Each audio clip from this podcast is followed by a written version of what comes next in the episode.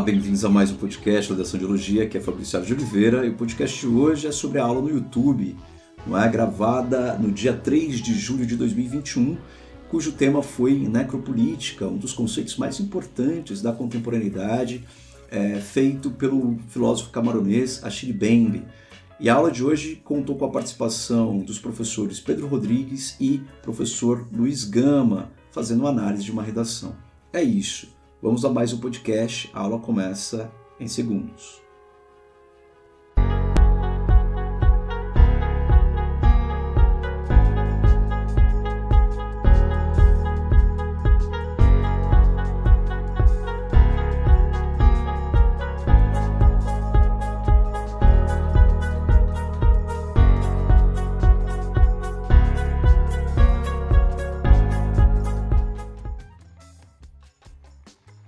Olá, bem-vindos a mais uma live aqui no YouTube do curso Redação de Ideologia FUVEST Redação 2022. Estamos aqui para discutir um dos assuntos mais pertinentes, importantes, um dos conceitos mais importantes dos últimos anos, dentro de um ensaio filosófico. A gente vai falar sobre isso, um ensaio filosófico que é do Achille Mbembe, o filósofo camaronês contemporâneo.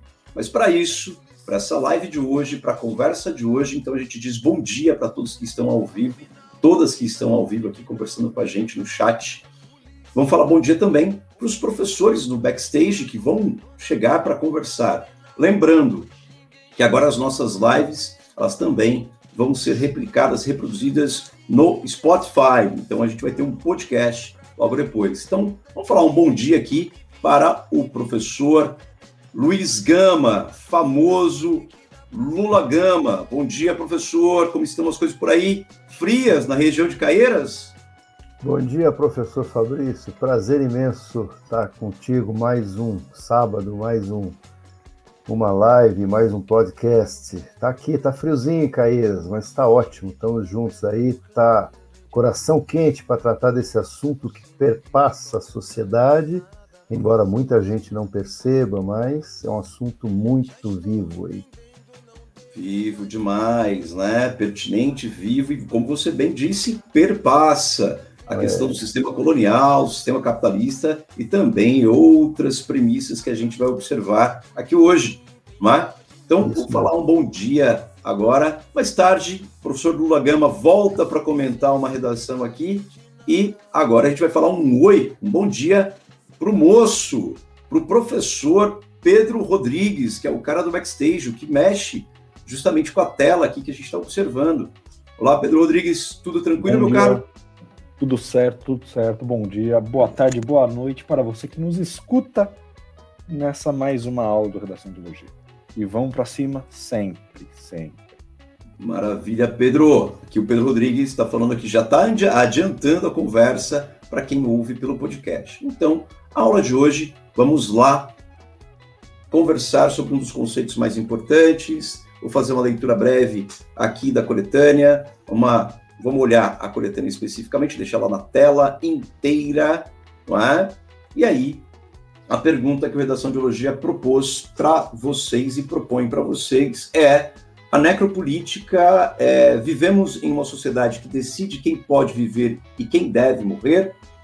Esta é a pergunta proposta aqui para vocês. Então, analisando né, as implicações éticas, sociais, políticas, econômicas e culturais do Brasil, elabore argumentos consistentes e escreva uma dissertação argumentativa sobre necropolítica.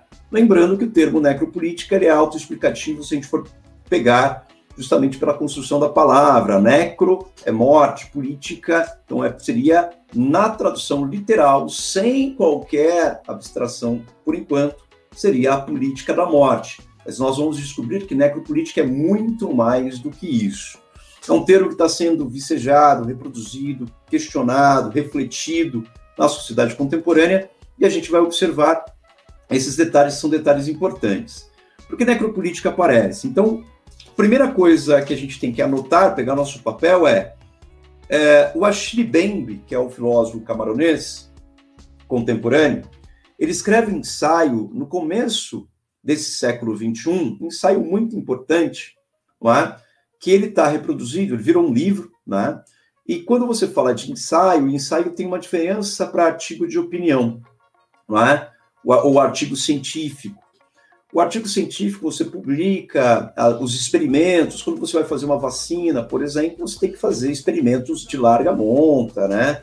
E aí você vai lá ver as comprovações. O artigo é, científico também na área de humanas, também essas comprovações. O ensaio filosófico, ele é mais denso, ele é mais, ele parte de uma premissa aparentemente é, simples, aparentemente simples, mas ele vai adensando. Dificilmente a gente encontra ensaios filosóficos, ensaios filosóficos no mundo contemporâneo. E desses poucos que a gente encontra com consistência, a gente pode falar dos ensaios de Montaigne, ou falar dos ensaios de Kant, a gente pode falar de, de ensaios filosóficos, mesmo de é, Wittgenstein, né? ou, é, ou Nietzsche, mas um grande ensaísta contemporâneo que vai aparecer com força é Achille Mbembe. E a escrita do Achille Mbembe ela é fundamental. Se vocês quiserem ter acesso a esse livro, a esse ensaio, nós temos no site do Redação de Biologia, a gente pode enviar para vocês no grupo do Telegram. No grupo do Telegram nós enviamos esse ensaio na íntegra. É um livro em PDF, um ensaio na íntegra para vocês no grupo do Telegram. É sempre bom, né? Ler grandes mentes, é sempre muito bom conversar com pessoas que escrevem bem e pensam diferente, né? Fazem aquele, aquele movimento do, de descolonizar o nosso pensamento. E é isso que a Chile Bembe faz. Não é? Ele conversa com Hegel, ele conversa com, principalmente com Michel Foucault, um dos grandes pensadores do século XX, né? um pensador francês, que é Michel Foucault, aquele do livro Vigiar e Punir, aquele do livro do panoticismo, né, ou do panotismo, né, efetivamente vai falar da sociedade da vigilância, da sociedade do controle, e aí o Achille Mbembe traz a necropolítica dialogando com o conceito é, do Vigiar e Punir do Michel Foucault, que é uma sociedade, lá no Foucault ele diz que a, a sociedade, ela decide, ela controla os corpos, ela vigia os corpos e decide na questão do biopoder. O termo Foucaultiano é o termo do biopoder, não é? que é a política em torno da vida. Já o Achille Mbembe, ele vai ali na quebra. Fala assim, não é a política da vida que acontece, mas a política da morte. Isto desde daquilo que a gente pensa sobre um conceito partindo da Europa, um conceito partindo do domínio europeu no mundo, tá? Bom, não vamos adensar tanto isso porque eu acho extremamente interessante, extremamente envolvente, mas a gente vai observar agora as questões sobre a coletânea. O que, que a coletânea trazia? Textos simples e bem colocados aqui, não é? O primeiro texto vai falar, vai localizar esse Achille Mbembe, o grande filósofo Achille Mbembe, quem ele é, não é? E ele vai fazer, ele é estudioso da escravidão, o Achille Mbembe, ele é estudioso da descolonização e da negritude. Ele é professor de História e Ciências Políticas na Universidade de Witter, Watersend, né, em Johannesburg, Johannesburgo no caso aqui, na África do Sul, e também da Duke University, nos Estados Unidos. Eu devo ter falado errado o nome da universidade aqui é, da África do Sul, mas passe, deixem passar, né? Aqui é Witwater eu acho que é Waterstrand, né? Que essa seria mais ou menos o nome da universidade. Considerado um dos teó poucos teóricos que consegue pensar, um dos poucos teóricos que consegue pensar é, o contexto mundial contemporâneo a partir da provincialização da Europa, ou seja, coloca justamente a Europa ali no centro, não é? Então é uma visão eurocentrada e ele vai justamente fazer críticas a isso. É autor de vários livros, já traduzidos para o português, né? E é, tem que se destacar aí o Necropolítica, que foi publicado pela editora N1 Edições. E aí segue justamente uma explicação específica, específica sobre esse conceito básico do Achille Mbembe. O que mais chama atenção, eu acho que aqui é esse pressuposto, né? Neste ensaio, o autor parte do pressuposto que a expressão máxima da soberania reside em grande medida no poder e na capacidade de ditar quem pode viver e quem deve morrer. Isto daqui é o resumo da necropolítica, razão pela qual matar ou deixar viver constituem os limites da soberania seus atributos fundamentais. Ok, então, grifado aqui, destacado aqui, vamos mais para baixo, vamos ver agora o texto subsequente, vamos dar uma olhada nele, que é justamente o Achille Bembe comentando é uma entrevista do Achille Bembe na Folha de São Paulo, aqui no Brasil, comentando a questão da pandemia. Eu acho muito interessante a gente pegar esse, esse trecho aqui. Olha só, vou pegar ele mais para baixo, não é? No segundo terceiro parágrafo, ele diz assim: Alguns vão morrer? Vão morrer. Lamento. Essa é a vida, disse o presidente brasileiro recentemente. Né? Isso em maio, março do ano passado, 2020. Aí o Achille Bembe traz a resposta. O sistema capitalista é baseado na distribuição desigual da oportunidade de viver e de morrer, diz Bembe. Essa lógica do sacrifício sempre esteve no coração do neoliberalismo, que é uma mistura também, alguns vão falar sobre o neoliberalismo, é uma dica que é a questão é, do neoliberalismo ligado à questão mais pragmática e também ligado àquilo que Jeremy Bentham, um filósofo de séculos anteriores ali, também ensaísta, ele vai falar da política do utilitarismo. É interessante como o neoliberalismo se alimenta dessa política do utilitarismo, que é útil ou não para a sociedade. Se alguns devem morrer, né, esse sacrifício, entre aspas, aí. Essa lógica do sacrifício, uma lógica do utilitarismo. Sempre esteve presente no coração do neoliberalismo que deveríamos chamar de necroliberalismo. Grifem isso. Necroliberalismo. É?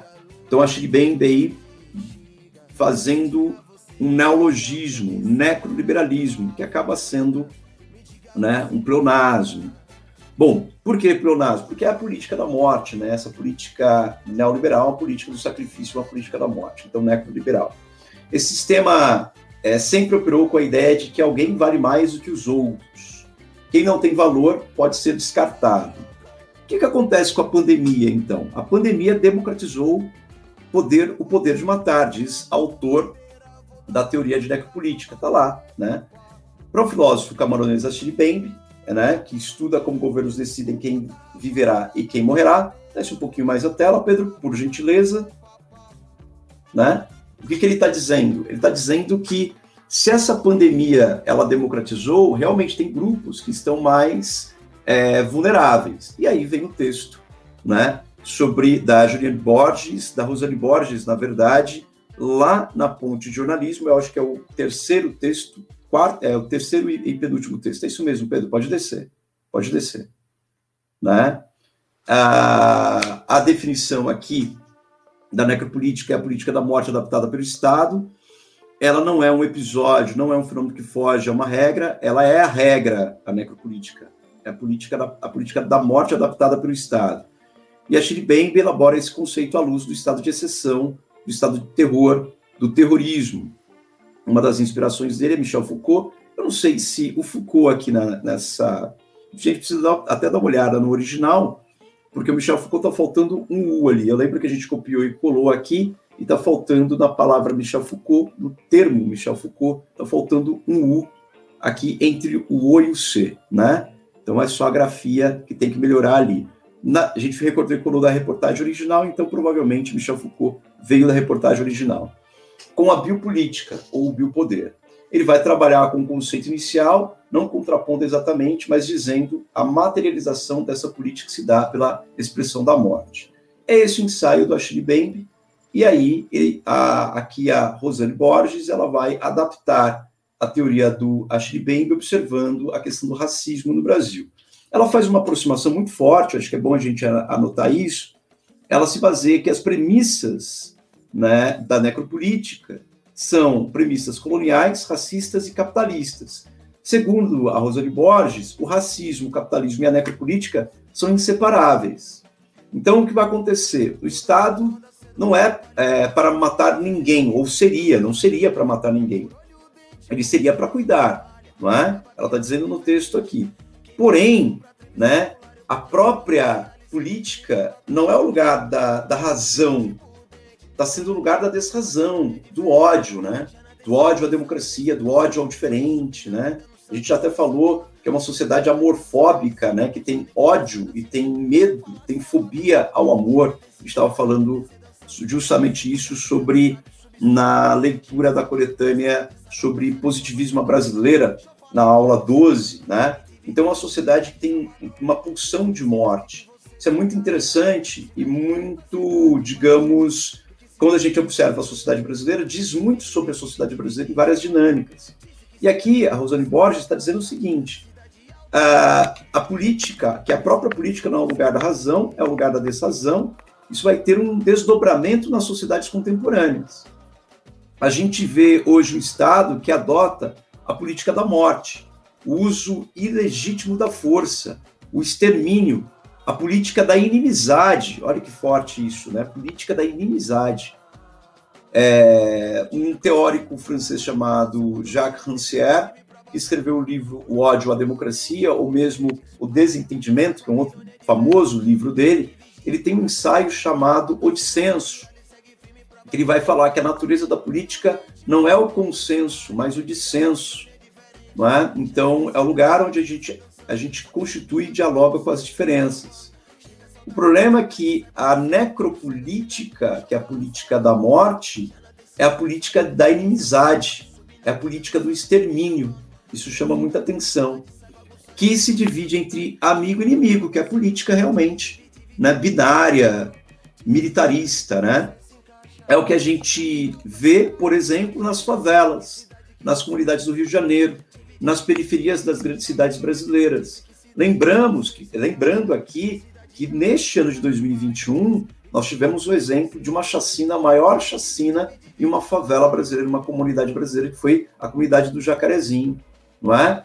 E colocaram sigilo, a polícia colocou sigilo de cinco anos nas investigações sobre esse extermínio, essa chacina que aconteceu na comunidade do Jacarezinho, as 29 pessoas mortas, e aí também saiu um documento agora, né, para que praticamente o discurso de todos os policiais civis envolvidos nessa chacina foram feitos numa espécie de recorte-cola, Ctrl-C, Ctrl-V, que todos reproduziram quase o mesmo discurso.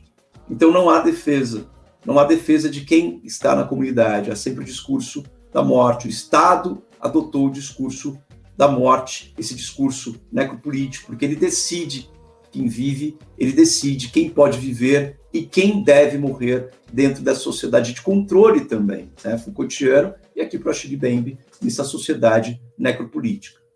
É o que se vê, por exemplo, nas favelas, comunidades, nas periferias, periferias das grandes cidades, não há nenhum tipo de serviço de inteligência, de combate à criminalidade. O que se tem é a perseguição daquele considerado perigoso. A necropolítica reúne esses elementos, que são reflexíveis e têm desdobramentos que a gente pode perceber no nosso cotidiano, na nossa chamada política de segurança. Aqui, o termo vem sendo usado para falar de políticas de segurança pública, como o caso, e aí tem os casos de Agatha Félix, né, o menino João Pedro, que são casos que aparecem aí. Não é? Esse ano também, uma mulher grávida, uma, uma jovem de 24 anos, né, foi morta por bala perdida, justamente agora faz um, menos de um mês, né? Agora a gente está em julho de 2021, foi morta agora em junho de 2021, e esses casos são casos que mostram que o Estado decide quem deve viver e quem deve morrer. Abaixando um pouquinho a tela, né, Pedro, vamos para a última, a última, o último texto, que é o Atlas da Violência de 2019. Ele vai ser atualizado provavelmente nos próximos dias, próximos meses, que aparece sempre. Aparece agora de julho para agosto esse mapa mostra o número de homicídios né, dos anos anteriores e esse número de homicídio vem aumentando. Se você pegar o número de homicídio de 2014, é, 2016, 2015, 16, vocês vão ver que o número de homicídios ele estava em torno de 58 mil e está subindo, né? 60 mil, 65 mil. Esse é um número alarmante porque em países em guerra, pegar aqui um, onde estão os conflitos armados mais é, famosos do mundo hoje. Che é, Chechênia, vamos falar de Síria, a gente pode falar também do Iêmen. Se a gente falar em, na, na Síria, no Brasil, que não está em guerra declarada, no Brasil é, mata-se mais gente mata-se mais gente do que na Síria por ano. E o Brasil não está em guerra declarada. E aí os números apontam quem são as pessoas que mais morrem, qual é o nível de escolaridade, a questão do gênero também, quem mais morre, a questão do feminicídio, como aparece, e a gente vai logo ver que 72% dos homicídios foram cometidos com arma de fogo, não é? O homicídio pode ser cometido. Então, tem um mapa da violência, tem um atlas da violência, mostrando esse estado necropolítico, mostrando essa construção que é importante a gente observar. Bom, feito isso, o que, nós vamos ter? Então, nós temos aí a coletânea, né? E aí a gente vai chamar o professor Lula Gama neste momento para comentar sobre a questão necropolítica. Professor, por aí. Então, é um assunto importantíssimo, preciso dar voz a ele, porque o que a gente vê nos meios de comunicação é uma espetacularização de determinados crimes e ponto. Vira aquela ação da polícia ou das polícias e tal, né? E a polícia é curioso, você citou no final é, essa coisa, o Brasil não tem, é, não está declarando guerra, não declara guerra a ninguém, não existe guerra. É curioso, porque a, o militarismo, a ideia de militar, é aquela coisa concebida das fronteiras de um Estado para fora, para proteger contra o inimigo. E polícia, que tem a ver com polis, é aquela coisa voltada para dentro, para administrar conflitos e tal de uma sociedade. E, no entanto, o que você vê é uma ausência de guerras, no caso do Brasil, fica até aquela conversa de que o Brasil é um país pacífico, não tem guerra com ninguém. E é curioso, porque o militarismo, o espírito militar se volta para dentro e elege inimigos. E aí está essa lógica da necropolítica. E o interessante, outro aspecto, é o, é o, o, cara, o camaronês, né? O Isso. autor, o Achille Bembe. Achille Bembe. Ele é uma voz vinda do sul, do hemisfério sul, que preponderantemente é o, o lado pobre do mundo, vamos dizer assim, o lado subdesenvolvido, tornado subdesenvolvido, explorado, tem essa divisão macro, vamos dizer assim, grosseira. E é, eu, eu não podia deixar de citar o, a obra que, que é recente aí, que é do é do, do, do, do, uma dupla de sociólogos portugueses, né?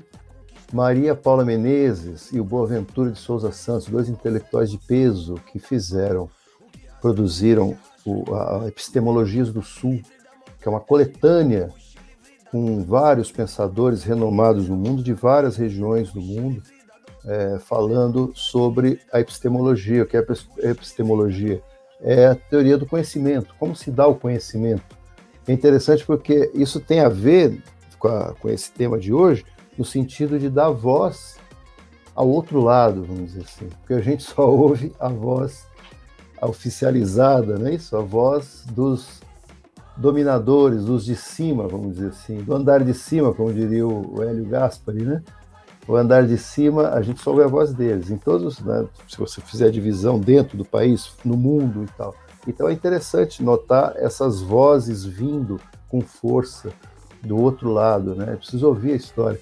É com uma coisa do tipo, precisamos ouvir a história do Brasil contada pelos escravizados, pelos originários da terra, e é mais ou menos isso. Então, o, camaronês, o Bembe, traz essa, essa reflexão também, um olhar a partir do outro, né? Que a gente é, é curioso porque é, muitas vezes o próprio subjugado acaba sendo submetido dentro de um processo cultural à visão do, de cima. Então isso que precisa ser desmontado, esses pontos de vista diversos, né? Bem colocado, professor. Bem colocado, professor Lula. É justamente essas epistemologias do Sul, colocadas pelo Boaventura Souza Santos ou a, a Maria Paula Menezes. Isso. Esse livro né, que a gente indica, principalmente porque a gente precisa pensar outras dinâmicas, não só eurocentradas, não só divisões, né, visão, visão só da Europa. Né? O Achille Bembe, como uma epistemologia do Sul, né, camaronês, africano, ele vai até a Europa, entende a dinâmica dos pensadores ali e traz, fala assim, olha, na questão, enquanto Foucault fala de biopoder, tem que falar de necropolítica. Não é? Porque não é só a, a, a biopolítica, mas a necropolítica que está acontecendo. Porque eu tenho que olhar pela ótica da colonização. E a ótica da colonização, com o país que foi colonizado, eu tenho que prestar atenção nas várias violências, nos vários terrorismos que aqui aconteceram, a partir de uma dinâmica da identidade eurocentrada. É preciso descolonizar o pensamento. Não Exatamente. só descolonizar o país politicamente e econômico, né? política, economicamente ou social, culturalmente. Não é? é preciso descolonizar o pensamento. É uma temática muito importante colocada ali, né? Você tem, é, você tem uma, uma visão em torno da Europa, que ali é o lugar. Não, o berço da civilização é a África. Né? O, be, o berço das civilizações da humanidade é a África. Se você for observar a própria, a própria construção de uma civilização extremamente é, sofisticada, avançadíssima, o Egito. Até hoje, tem professores de história europeu acreditando que as, as pirâmides do Egito foram obras de alienígenas. Né? Na verdade, era só, é só observar os povos africanos, como a organização se dava. Então, quer dizer, tem europeu que não entende a construção das pirâmides do Egito, que é algo extremamente sofisticado, e é um povo africano. É? Então, ali é um berço das civilizações. Euro, é, colocar a Europa no centro é um serviço à nossa inteligência e à inteligência da humanidade. Então, essa epistemologia do Sul é fundamental. E o Achille Ben traz um ensaio. O texto dele é muito bem escrito, o texto dele é muito contundente, o texto dele é muito cortante, ele é vertical mesmo, ele é profundo. Lê Achille Ben, você fica sem fôlego. Você vai querer, é um texto para a vida, né, esse ensaio que é o Necropolítica.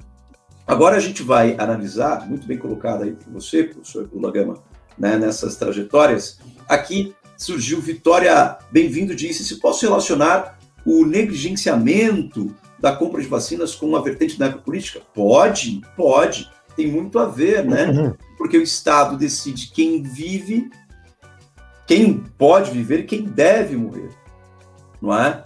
E a gente está vendo, no final de tudo, no final de tudo, se a gente analisar hoje, quais são os grupos mais vulneráveis, quais são os grupos que mais morreram de Covid-19 no Brasil. Não nos esqueçamos que o Brasil hoje é o segundo país com maior taxa, não, é o primeiro país com maior taxa de letalidade, mortalidade. Mas é o segundo país com maior número de mortos. Mas isso não impede, tristemente, que sejamos daqui 40 dias o país com o maior número de mortes do mundo. Não é? Ah, se a gente pegar há 15 dias, nós tínhamos 500 mil mortos. Hoje, nós estamos chegando a 525 mil nomes perdidos. Os Estados Unidos têm 600 mil mortos. Já caiu isso, né? porque 70% da população já está vacinada. Já o Brasil, nem 20% da população está vacinada.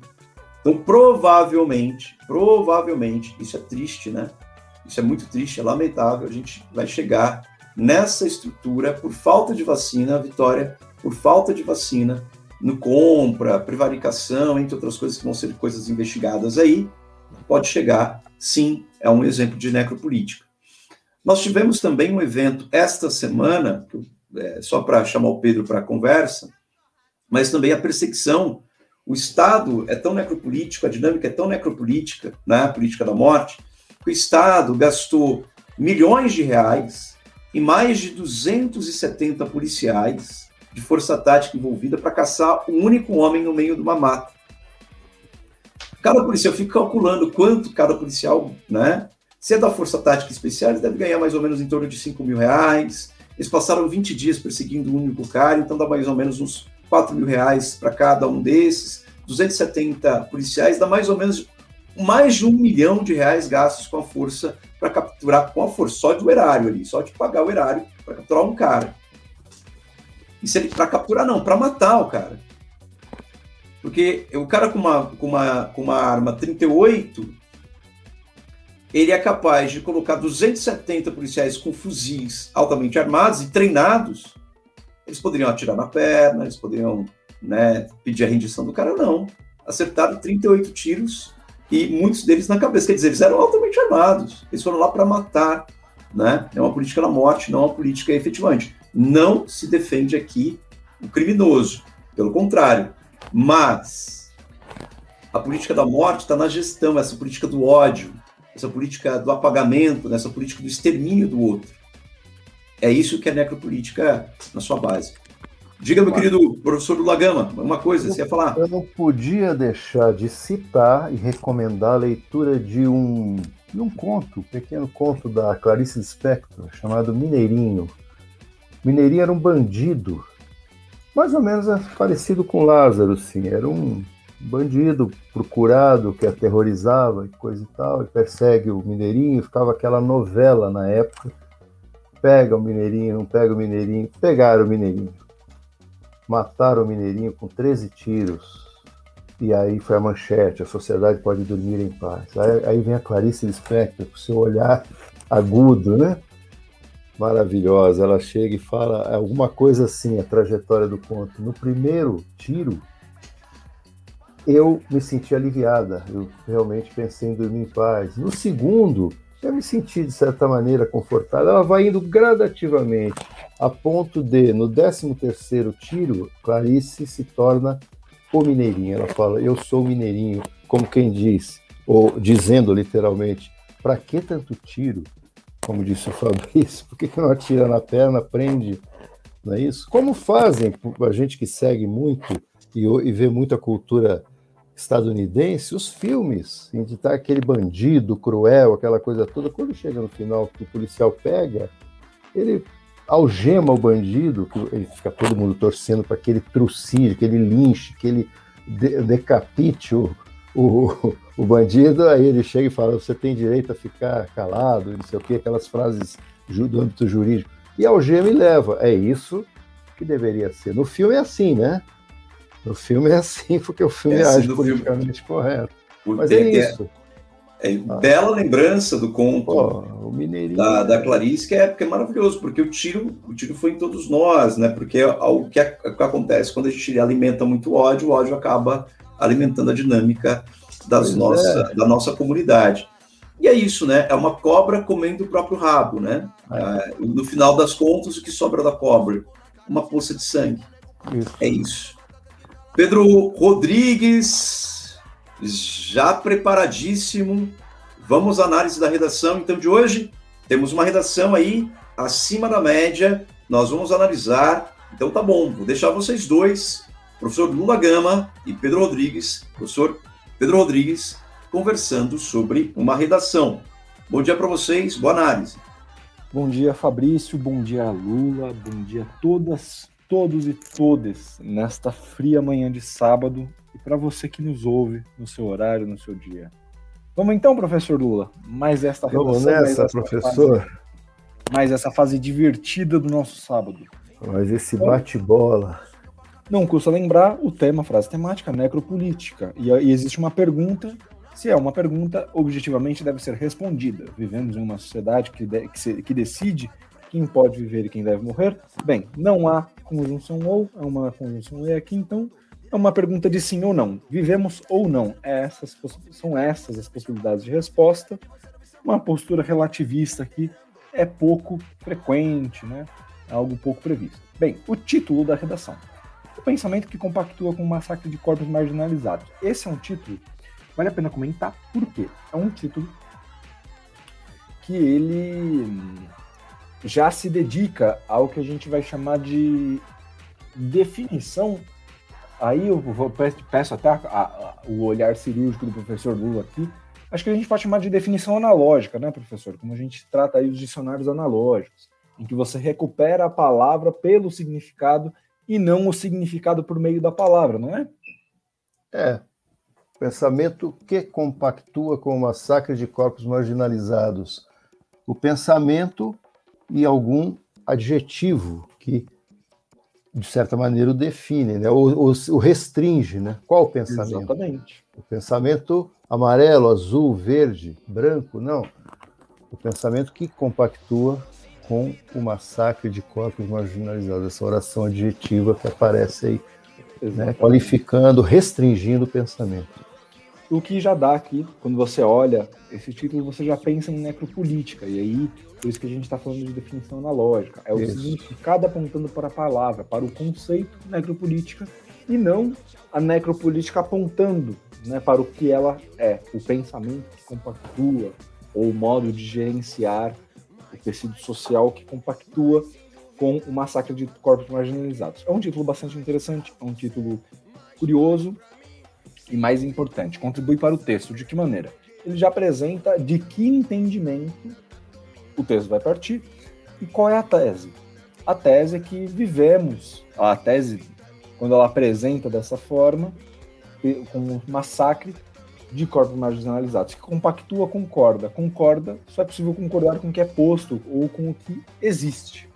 Então ela assume que existe o massacre de corpos marginalizados e que a necropolítica, então, é esse pensamento que está em acordo com isso e que corrobora este, este massacre.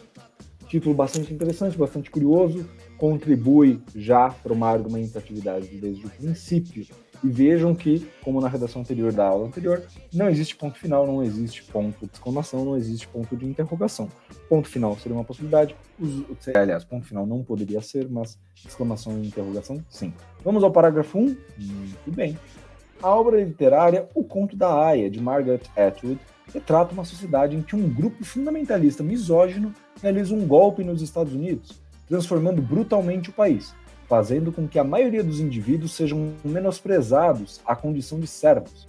Indubitavelmente, o livro ilustra a necropolítica em sua máxima, que por definição é a política da morte adaptada pelo Estado, uma vez que muitos seres humanos são executados à vontade das autoridades. Assim, esse aspecto do ato de governar perpetua a história da humanidade e tem como alvo as minorias da sociedade. Que parágrafo! Que parágrafo bem escrito, um parágrafo bastante interessante. Há aqui alguns detalhezinhos de linguagem, coisa pouca, então a maioria dos indivíduos sejam menosprezados, maioria, né? Palavra no singular, então aqui o verbo também teria que estar no singular, coisa bastante simples. O que nos chama a atenção, o que faz brilhar os olhos nesse parágrafo? Primeiro, a menção ao conto da Aya, da Margaret Atwood. E aí, a gente já pode fazer um paralelo ao nosso grupo do Telegram. No, no, grupo do Telegram, vocês devem ter observado que as dicas de repertório se direcionam a uma análise da necropolítica dentro do campo dos debates racializados. Então, nós indicamos o homicídio de um lado e os racionais do outro. Aqui, essa redação, ela de imediato demonstra, já com um exemplo artístico, que a necropolítica se estende a outros demais grupos, como ela diz, corpos marginalizados, sejam quais elas se, sejam quais eles sejam. E não custa lembrar do livro já clássico Simone de Beauvoir, em que diz é, livro que diz que as mulheres são o segundo sexo, são o corpo à margem do corpo masculino. Portanto, um parágrafo muito, muito interessante, muito bem feito. Aqui dois aspectos são necessários a gente pensar aqui em saídas para melhorar. Bem, aqui a pessoa autora opta por reproduzir uma frase da coletânea, né, que política é a política da morte adaptada pelo Estado. E aqui, por quê? Por que dizemos isso? Porque aqui no texto 3 é a frase que abre, né, que política é a política da morte adaptada pelo Estado. Vejam, aqui existe uma possibilidade, uma possibilidade, uma potencialidade que ela poderia, uh, pela forma como ela apresenta, inseriu o conceito de tanatopolítica.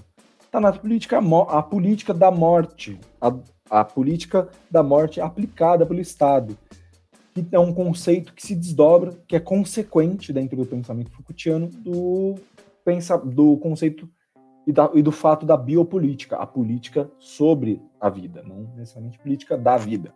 Bem, uma vez que muitos seres humanos são executados à vontade das autoridades, assim esse aspecto do ato de governar Perpetua a história da humanidade? Não, não perpetua a história da humanidade, porque perpetuar é dar continuidade. Então, aqui uma maneira simples de dar sentido à frase é esse aspecto do ato de governar perpetua-se na história da humanidade. Né? Esse aspecto perpetua-se na história da humanidade, ao longo da história, e tem como alvo as minorias da sociedade. E aqui é bastante interessante porque, de fato, temos a necropolítica, que não é tão somente, simplesmente, a política da morte, mas é uma política da morte com objetivo, com finalidade e com setores, com setores da sociedade muito bem definidos para morrer e setores da sociedade bem definidos para poderem viver. Professor Lula, parágrafo 2, vamos lá. Nesse viés, a concepção de que a existência de uma pessoa decidida pelo governo é algo que se verifica em muitos momentos da trajetória humana.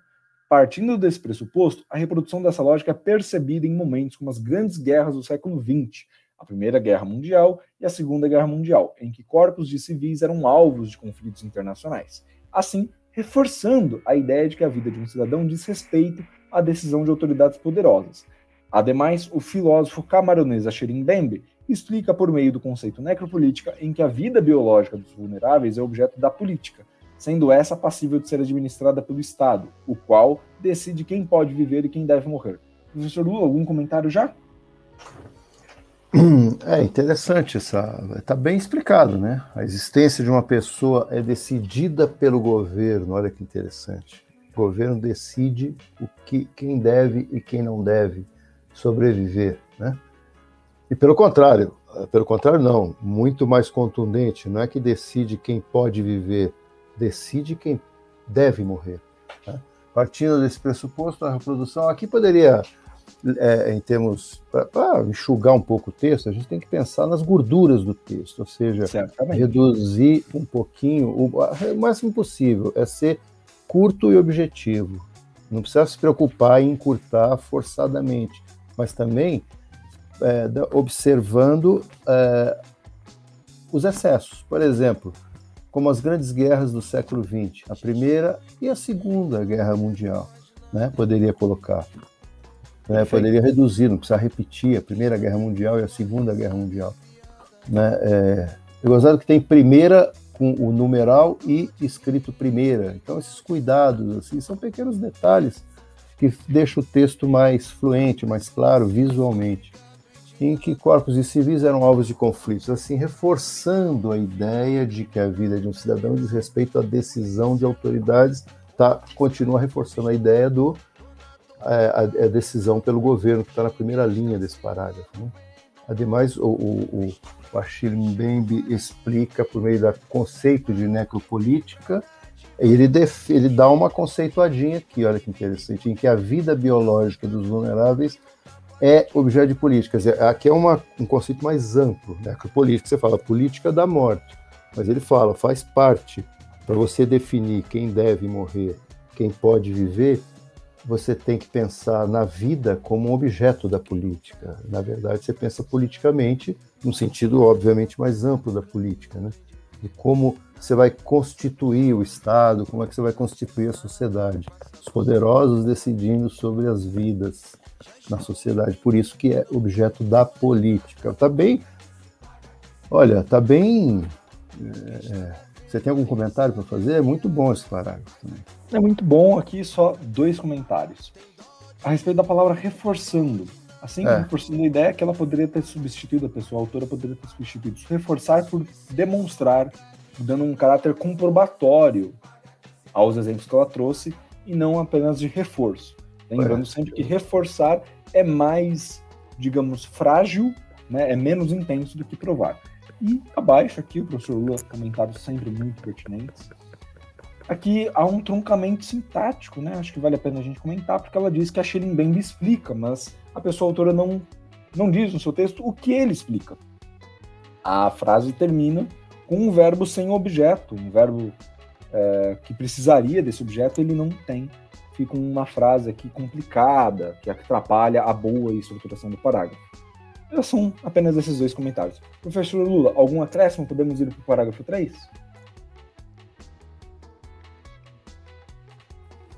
Do... Aqui, afinal, a parte sintática é, é um perigo. A gente alerta sempre, é, você vai fazendo os períodos. Tem gente que tem a habilidade para fazer períodos longos, com inserções ali, vai colocando coisas, orações, comentários internos. É interessante, mas pode ser perigoso e, se exagerado, pode comprometer a, a compreensão. Eu costumo falar, você é obrigado a fazer com, o leitor tem que fazer conta para entender, tem que ficar calculando. Aqui, como disse o Pedro, professor aqui, o explica ficou sem objeto. Ele explica o quê? Ele explica por meio necropolítica, em que a vida não sei o quê, sendo essa passível, o qual o Estado é um puxando o outro. Pega uma palavra, diz alguma coisa sobre ela, aí vem uma palavra, diz alguma coisa sobre ela. E o explica fica sozinho, fica sem objeto. Então fica capenga, é um problema sintático que não foi resolvido. Né? Isso afeta é, na. Embora a argumentação seja boa, a abordagem do tema seja boa, o texto de uma maneira geral seja claro, nesse momento aí aparece essa fica capenga, não tem um, um complemento, né? Então você vai explicar o quê, né? Precisamente. Então é isso. Podemos seguir, professor, parágrafo vamos 3? Lá, vamos lá. Outro sim é imperativo pontuar que os cidadãos mais prejudicados, dentro do cenário em que se verifica a necropolítica, são aqueles que pertencem aos grupos minoritários da sociedade. Nessa perspectiva, é notável que pessoas pretas, LGBTQIA, mulheres e outras que fazem parte de comunidades que são marginalizadas no contexto odierno e são vítimas dessa chaga política, visto que são assassinadas por terem, por tentarem exercer o direito de serem quem são de forma plena, e as autoridades não se mobilizam diante dessa problemática. Ainda nesse, ainda nesse contexto, tem-se como exemplos de tal ocorrência os assassinatos das ativistas Marielle Franco e de Mateusa, do movimento antirracista e do movimento LGBTQIA+, respectivamente, em que não houve nenhuma sensibilização por parte do Estado. Logo, há a reprodução da lógica de que a vida é algo político, sendo que quando se trata de um cidadão marginalizado, a preservação de sua existência não é prezada pelas autoridades. Que parágrafo, meus caros, minhas caras. Professor Lula, comentários? Bom, maioritários pode levar a, a ideia de menor e maior quantitativo, mas aqui ele deveria ter colocado aspas, porque é um, é um conceito sociológico, não se trata de quantidade, se trata de conceitos de minorias que são de alguma maneira excluídas ou desfavorecidas. Então, não, não importa a quantidade, né? não importa quantos negros há num país, importa é que eles são, é, por serem pela cor da pele, são marginalizados, são discriminados, são estigmatizados de alguma forma, né? Tudo isso que a gente já sabe. Então é só esse detalhe. E aqui a vida é algo político, retoma a ideia, né? Que o objeto da política tem todo esse conceito. O que eu falo aqui sobre. É, é, depois vamos comentar esse finzinho aqui, né, Pedro? Mas em relação aqui no meio, ó, é notável que pessoas pretas, LGBTQIA, mulheres e outras que fazem parte das comunidades que são marginalizadas no contexto odierno, e são vítimas dessa chaga política, visto que são assassinadas por tentar exercer o direito de serem quem são.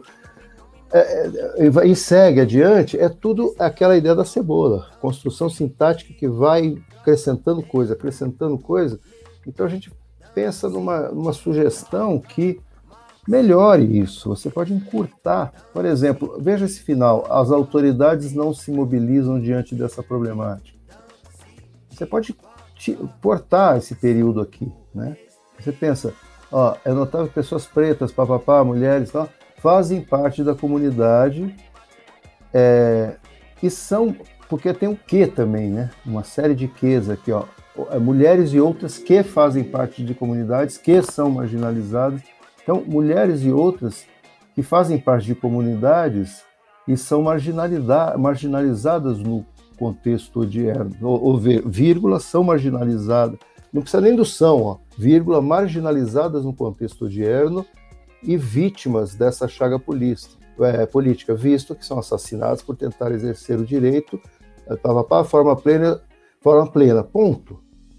Inclusive fica mais contundente a afirmação, porque você encerra a, vamos dizer, a descrição, a, a, a, a descrição do processo, né, que acontece a marginalização, Aí você faz um ponto e coloca autoridades não em geral não se mobilizam. Eu coloquei em geral para modalizar um pouquinho. Não vou falar que todas não se mobilizam. É uma afirmação que você precisa ter um, né, para afirmar uma coisa ninguém faz, alguém, todo mundo faz, ninguém faz, é sempre, nunca, é um pouco forte.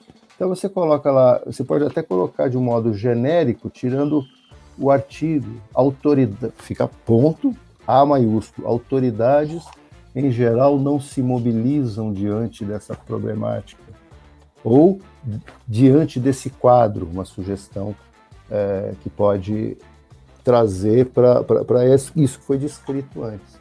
São pequenas sugestões né, que, que melhor, acho que pode melhorar e dar um pouco mais de clareza e contundência, porque essa coisa da, do ponto e afirmação seca, ela pode ser mais contundente. Perfeitamente. Bem, né, aqui a gente pode comentar agora da vida política, professor. Isso, aqui, vamos falar. A relação entre os parágrafos 3 e 2, acho que é pertinente. É. Você quer comentar? Você quer começar o comentário? Não, fala você. Você tinha um, um, um eu sei que você tem um, um tem uma carta boa na manga aí. Bem, pessoal, vamos lá. É, essa conclusão aqui é bastante interessante. A gente vai comentar ela já pensando no parágrafo 4. Bem, logo há a reprodução da lógica de que a vida é algo político, sendo que quando se trata de um cidadão marginalizado, a preservação de sua existência não é prezada pelas autoridades. Bem, é preciso olhar essa conclusão com um pouco de cuidado, porque o logo ele estabelece uma relação de conclusibilidade. Então ele está dizendo, essas premissas indicam que, mais ou menos isso, ou daí conclui-se que a reprodução da lógica de que a vida é algo político. Bem, aqui uh, é um pouco complicado, porque quando a vida é algo político, pode cair um pouco no campo da obviedade. Né? Algo até que eu e o professor Luiz estavam discutindo ao fazer análise, cai um, um pouco no campo da obviedade. Toda vida é algo político, porque toda vida se insere num corpo social, pelo menos toda vida humana em geral se insere dentro de, uma, de um corpo social e todo corpo social é mediado por relações políticas, certo? Por relações é, ideológicas, emocionais e assim por diante, valorativas. Bem, então aqui é um pouquinho complicado, porém, porém, porém, não fica mais tão complicado se a gente se lembra que no parágrafo 2, a autora, a pessoa autora, definiu aqui que a, a vida política, a vida biológica dos vulneráveis é objeto da política. É objeto da política. Porém, contudo, entretanto, porém, contudo, entretanto, ela afirma que a vida é algo político, não mais a vida biológica dos vulneráveis. Não há a mesma circunscrição. A afirmação aqui é mais geral. Então, cria, de repente, um ruído nesse aspecto porque há uma, uma delimitação antes, agora não há mais. O título nos diz a, o pensamento que compactua com o massacre de corpos marginalizados, então há um, há um desconforto, poderia estar mais coeso, né? Então ela poderia reforçar a reprodução da vida de que a, a reprodução lógica de que certas vidas são objeto da política de Estado, como ela já demonstrou, como ela já afirmou no parágrafo anterior, conforme o Conselho de Políticas. E o sendo que Ai, ai, ai, sendo que é muito problemático, gente. A gente não, não consegue estabelecer o significado dele. Aqui pode ser concessão, pode ser soma, pode ser extrapolação de limites, como um além de que, pode ser uma circunstância, não fica muito claro. Aqui a solução mais, mais uh, óbvia, mais, mais chamativa seria tirar o sendo que, ficando a vida é algo político. A vida é algo político. Quando, Aí, ao invés de uma vírgula, colocar uma ponta e vírgula. A vida é o político. Quando se trata de um cidadão marginalizado, a preservação de sua vida não é prezada pelas autoridades. Então, ela faz esse movimento que a gente exigiu antes na primeira frase, retomando a delimitação, a vida dos vulneráveis. Quem são os vulneráveis? Os marginalizados, aqueles grupos minoritários politicamente. Professor Lula, inicialmente são essas as minhas considerações. O senhor tem várias, eu tenho certeza a respeito. Daqui, desse pedaço? Desse pedaço. Não, não, a gente, é, nós discutimos ontem isso aí, que é, eu, tinha, eu tinha considerado o seguinte, esse logo conclui uma coisa, como você bem disse, bem geral. Então, eu, eu comentei que o que é dito antes, por exemplo, a citação de Marielle Franco e Mateusa, é, é, pode ser problemático esse logo você dá dois exemplos. Houve os assassinatos das ativistas Marielle e Mateusa. Logo, a reprodução da lógica de que a vida é algo político. Não me pareceu, no primeiro momento, que seja. É, porque é uma, é, uma, é uma conclusão muito geral. O que me parece mais conclusivo diante dos assassinatos das ativistas é quando se trata de cidadão marginalizado, a preservação de sua existência não é prezada. Isso me parece uma conclusão que tem a ver com esse logo. A conexão deveria, a meu ver, você teria que reformular esse final para uhum. conectar a ideia das, dos assassinatos com É, é, é logo, trata-se de, é, de cidadão marginalizado, né? Isso que não são tratados, são tratados desse jeito. Isso, né? E, e, o que abarcaria tudo é, é por exemplo, ver-se, portanto, a reprodução da lógica de que a vida é algo político. Então você dá o exemplo da Marielle da Mateusa, conclui que a cidade, você vai gradativamente ampliando. Portanto, você, por esses dois exemplos, você conclui que a vida do cidadão marginalizado é tratada dessa forma. E aí você amplia mais ainda e coloca a vida como algo político, que é, inclusive positivamente, negativamente, ela é algo político, né? Porque a política é isso, é a convivência em sociedade e todos os problemas que fazem parte dessa sociedade, não é isso? Então, nesse sentido, né? Mas eu acho que é isso. Aproveitando o gancho, né? Não custa quando há, há, um recurso coesivo que poderia ser melhor desenvolvido aqui nessa frase, para a gente já poder caminhar para o final da redação, que quando ela traz o exemplo da Marielle Franco, especificamente, que é o, o exemplo mais amplamente conhecido, e fala que a vida é algo político, ela está dizendo de maneira implícita, ao mesmo tempo bastante explícita, que a morte não foi fortuita. Sim. Uma e, esse, e essa nenhuma sensibilização por parte do Estado é um, um indicativo, seria um indicativo de concórdia ou, no mínimo, omissão frente à morte dessa ativista que é opositora às políticas de Estado. Então, a vida é algo político, ou seja, a vida é algo negociado, é objeto de interferência da, dos posicionamentos ideológicos e políticos de quem, dos cidadãos e do Estado que gerencia a relação entre os cidadãos. Tá bem? Aqui poderia ter sido um pouco melhor, porque fica um, algo difícil de recuperar, você tem que fazer uma certa ginástica mental para recuperar o que, que ela está querendo dizer com político nesse sentido. Então, talvez a vida, é, de que a vida é objeto a vida é objeto de interferência política conforme a ideologia que se adota, algo nesse sentido para indicar essa oposição que houve, ou essa anuência que houve do Estado frente à morte de mulheres, de mulheres ativistas, de pessoas que tinham importância para suas comunidades. Muito bem? Podemos seguir, professor? Sim. Parágrafo 4. Dessart, o homem nasce livre e encontra-se acorrentado por todos os lados consoante ao pensamento do filósofo Jean-Jacques Rousseau, posto que a vida de cada indivíduo é acorrentada pelo poder do governo de decidir quem continua viva e quem pode, entre aspas, morrer. Em suma, destaca-se que essa ideia é verificada em vários momentos da humanidade, como nas grandes guerras, e compactua com o massacre de corpos marginalizados pela sociedade contemporânea, algo visto no assassinato de Marielle Franco e Mateus. E aqui então obtemos uma resposta. Olhem só vocês. Por que, que obtemos uma resposta? Porque compactua com o massacre de corpos marginalizados é a mesma é o mesmo conjunto aqui, o conjunto de palavras que aparece no título. Então não é apenas um título que comporta, que, é, que comporta uma tese, mas que também recupera trecho do texto. E pode-se aventar hipóteses. Né? Pode -se, podem se aventar, pode -se aventar hipóteses de que, de repente, o quem veio primeiro, né, professor? O ovo ou a galinha? Se o texto, se o título. Mas isso é uma conversa para um outro momento.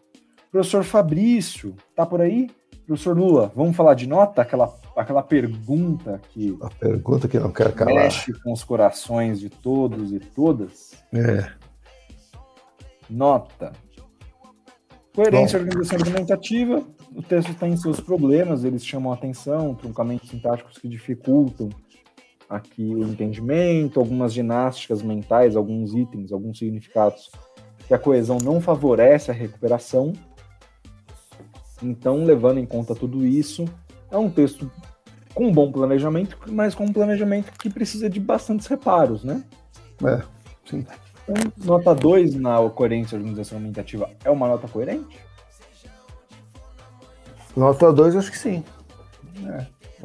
Na primeira, na, do, tema, do tema, a gente não falou. Seria um, 3, 3,5? 3,5? 3,5, né? 3,5, que é o desenvolvimento né? do tema, responde a pergunta, dá argumentos Essa coisa do, do aprofundamento, né? Exato. Porque você vê, você fala, você comentou da Marielle, é, a coisa da política, em que medida que é política ou não, ou seja, tem um jogo do Estado por meio das suas mídias, da, da, maneira de politizar determinadas coisas quando interessa e despolitizar outras. Isso, de certa maneira, está aí no texto, está implícito, não está expresso.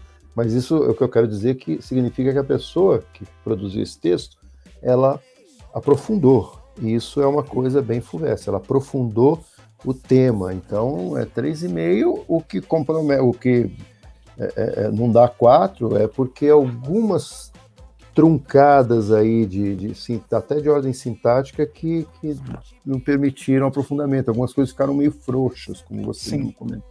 Por isso. Aí você falou dois. Ah, desculpa. Não, tranquilo. Dois na coerência organização argumentativa. E na linguagem, pessoal. A linguagem aqui é dois. Dois e meio, desculpem. Dois e meio na é. linguagem. Por que dois e meio na linguagem? Porque os erros são mais pontuais. Eles existem, né? não são discretos, digamos assim, há o truncamento sintático, foi mais direcionado à análise do parágrafo e, portanto, na coerência argumentativa, mas é um fato da linguagem, algumas escolhas lexicais um pouco duvidosas, existem problemas de concordância e pontuação, que acontece em alguns momentos do texto, então é um texto aqui 2,5 na linguagem, então 3,5 no desenvolvimento temático, 2 na coerência organização argumentativa, 2,5 na linguagem, um texto 8, um texto acima da média, com muitíssimas qualidades, muito bem escrito, com ideias hum. pertinentíssimas de uma análise assim primorosa que apenas carece de refinamento em certos pontos. Professor Fabrício, tá por aí?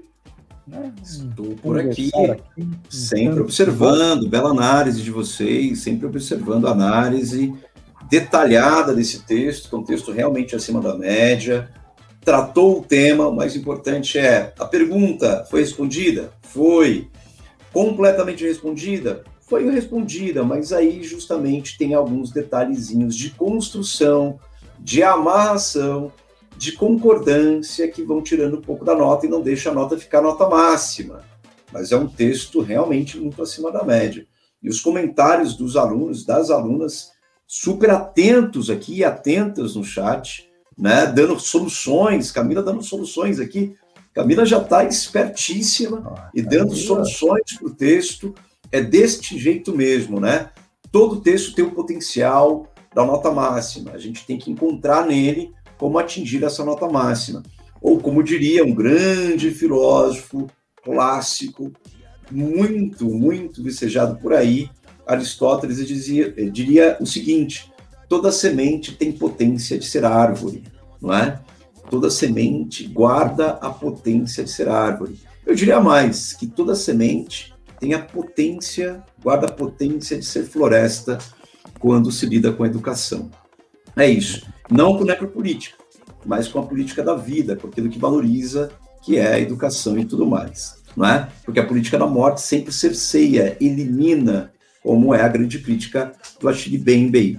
Belo texto, senhores, belo texto. Gostei demais. Perguntas no chat? Alguma coisa da live de hoje? Estamos Posso aí abertos a perguntas. Uma pergunta claro. no chat, professor? Posso, professor Lula? Claro. Claro. Então, aqui, Vitória, bem-vindo. Faz uma pergunta que todo mundo quer saber. Ó, oh, meu Deus, que pergunta é essa? Né? Vitória, bem-vindo, faz a seguinte pergunta. Vamos aqui ao parágrafo da conclusão. Vitória diz: a pessoa autora adicionou o pensamento de um filósofo na conclusão, que não foi desenvolvido durante a redação. Isso não seria recomendável, certo? Errado! Errou! Como diria o Faustão. Porque argumentos de autoridade não escolhem lugar para acontecer. E você não precisa necessariamente desenvolver toda a citação que você faz. Você precisa colar ela ao seu raciocínio. E isso a redação faz muito bem, é indiscutível. A citação aqui, a Jean-Jacques Rousseau, é plenamente coerente com a conclusão e reforça ela completamente. É... Então, não é que não seria recomendável. Está bem colocado, está bem posto, está colado ao raciocínio desenvolvido. Agora, existem argumentos de autoridade que você vai desenvolver ao longo do texto. Isso é verdade. mas isso não te impede de colocar na conclusão um reforço a mais, uma citação a mais, que aí na linguagem do Enem que vocês tanto conhecem, é legítima, é pertinente, é produtiva o texto. Professor Lula? Então, comentário sobre isso, que nesse caso aí, a citação do Rousseau é uma frase que explica coisas, elucida. Não é uma mera citação. Se ela colocasse, por exemplo, é, não sei o que, o contrato social, como diz, aí você fala, peraí, precisa de uma definição para situar o que dessa obra, né, que vem um conjunto de ideias que, que, que reforça o que está sendo dito. Aí não, a própria frase ela já é explicativa. Poderia ser uma frase da autora, não é, é do Rousseau. Ela se apropriou e citou, então está tudo certo. Né? Exato. Professor Fabrício, algum acréscimo, algum comentário nesse sentido? Uma pergunta que você já havia respondido, Pedro, Andrei, Santiago, né? bom dia, galera. Os professores tocaram no tema da descolonização do pensamento. É possível dizer que o movimento intelectual artístico modernista do início do século XX foi um movimento descolonizador? Foi uma tentativa muito né, positiva de descolonização do pensamento. Sim, Andrei. Né? A gente pode falar nisso, a gente vai fazer é, algo em torno da Semana de Arte Moderna Lembrando, tema forte, tema forte, Andrei, para você aí e para vocês aqui que estou pensando, ó, 2022 comemora, comemorar-se-á, né? Vai ter a comemoração de comemorar-se-á uh, de 100 anos da Semana de Arte Moderna e 200 anos da independência do Brasil. Fiquem espertas e fiquem espertos com essa temática. Então, Andrei, a sua pergunta sobre descolonização do pensamento, linkando com a Semana Modernista de 22, tem tudo a ver e é muito pertinente para a gente ficar espertos para este ano. Lembrando que o vestibular da FUVEST é de 2022. Ok? Posso Feito isso. Claro. Rápido. Esse, em cima da pergunta do Andrei, pensa, vamos pensar assim, ó, é, independência política formal, 1822, uma tentativa de independência cultural, formação do povo brasileiro, efetivamente, em 1922. E aí tem uns sambas interessantes da década de 30 que tratam disso, que estão em sintonia com a Semana de Arte Moderna, num processo de é, independência cultural. Né? E, valorização. Fala, é, valorização da cor local, né? Exato. A famosa valorização da cor local, valorização do cotidiano. Aí vai Manuel Bandeira é. maravilhoso, oh. Drummond ali vai aparecer, aí aparece Vinícius, e aí você Noel tem né, Rosa. Né, Noel Rosa, e você tem uma construção de uma cor local, de um som é local, né, valorização das coisas. É, se a gente começar essa aula, a gente não termina até fevereiro de 2022. Oh, a gente vai ter um tema em relação a isso, a descolonização do pensamento e a, e a Semana de Arte Moderna, com certeza. Oi, Pessoal, Lula. Tem um compositor da velha guarda da Portela chamado Monarco, grande Monarco. Sim, ele Monarco. tem um samba em que ele fala: se for falar da Portela, hoje eu não vou terminar. É o caso da gente aqui com esses temas. A gente não termina, a cultura brasileira a gente adora. Diga, meu caro Pedro. Só avisando aqui, pessoal, mandei o Instituto Moreira Salles, fez um conjunto de lives a respeito dos 100 anos da Semana de Arte Moderna. O título é 1922 Modernismos em Debate acabo de mandar no nosso seletíssimo grupo do Telegram para que esse debate possa continuar depois, num outro momento. Quem sabe, um próximo tema já no Tentação de Dialogia. Fiquem espertos, hein? Fiquem espertos. espertos. A do pensamento é algo que muito nos interessa. Muito, muito. E está interessando o mundo todo. Lembrando que ontem, anteontem também, é, estátuas de rainhas foram derrubadas no Canadá, hein? No Canadá, país desenvolvido. Na Colômbia também tiveram, tivemos manifestações em que estátuas, a estátua de Cristóvão Colombo foi derrubada também na Colômbia essa semana. Então, descolonização do pensamento também tem a ver com é, é, certos ícones que são já colocados ao chão ou questionados, né? A gente vai pensar sobre isso. Eu coloquei novamente a pergunta da, da, da Vitória, muito bem é, colocado, Vitória. Aí o Danilo né, responde de forma bem humorada, claro, impactado, né? É, meu Deus, né? Fui enganado todo esse tempo, jurava que não podia. Foi o que me disseram. Obrigado por essa dica. Danilo, se você quiser, efetivamente tem textos, né? É, que a gente tem lá no nosso site, tá? textos comentados e tudo mais. Você pode ver como eles são aplicados e aí você vai ver que aqui a gente explica, a gente apresenta exemplos e não fica só na abstração, tá bom? Bom, é isso, senhores. Bom dia.